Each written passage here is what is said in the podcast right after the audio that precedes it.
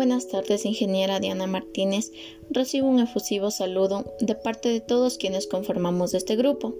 A través de este medio me permito socializarle la información referente a terapias alternativas.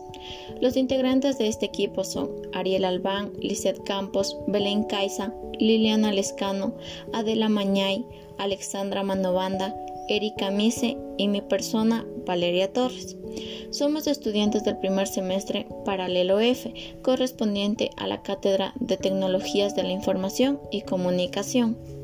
Como primer punto, vamos a revisar lo que es la introducción de la temática teniendo así que la OMS define la medicina alternativa complementaria como prácticas, enfoques, conocimientos y creencias sanitarias que incorporan medicinas basadas en plantas, animales, minerales, terapias espirituales, técnicas manuales y ejercicios aplicados de forma individual o en combinación para mantener el bienestar, además de tratar, diagnosticar y prevenir las enfermedades.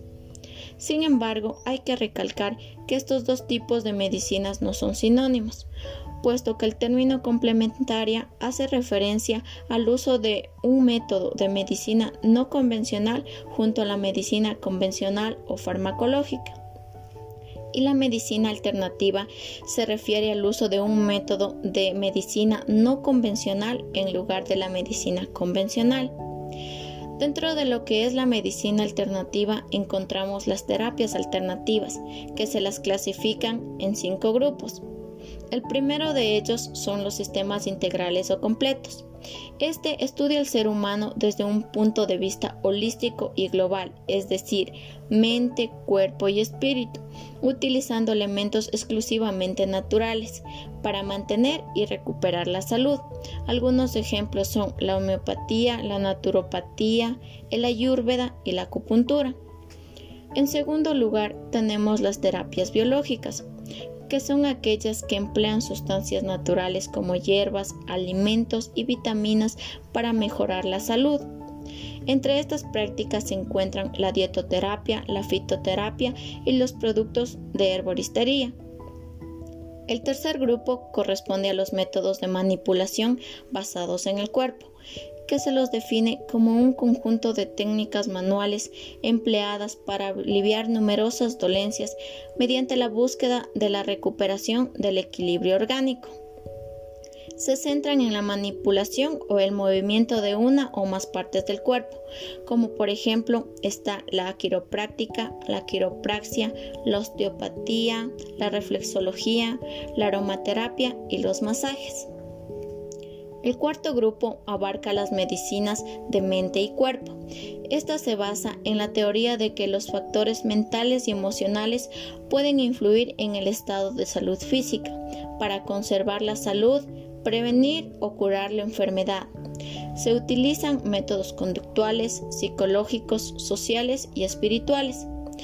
Incluyen prácticas que interactúan mente, cuerpo y comportamiento y técnicas de control mental que afectan las funciones físicas y promueven la salud. Entre ellas se destaca la yoga y la meditación.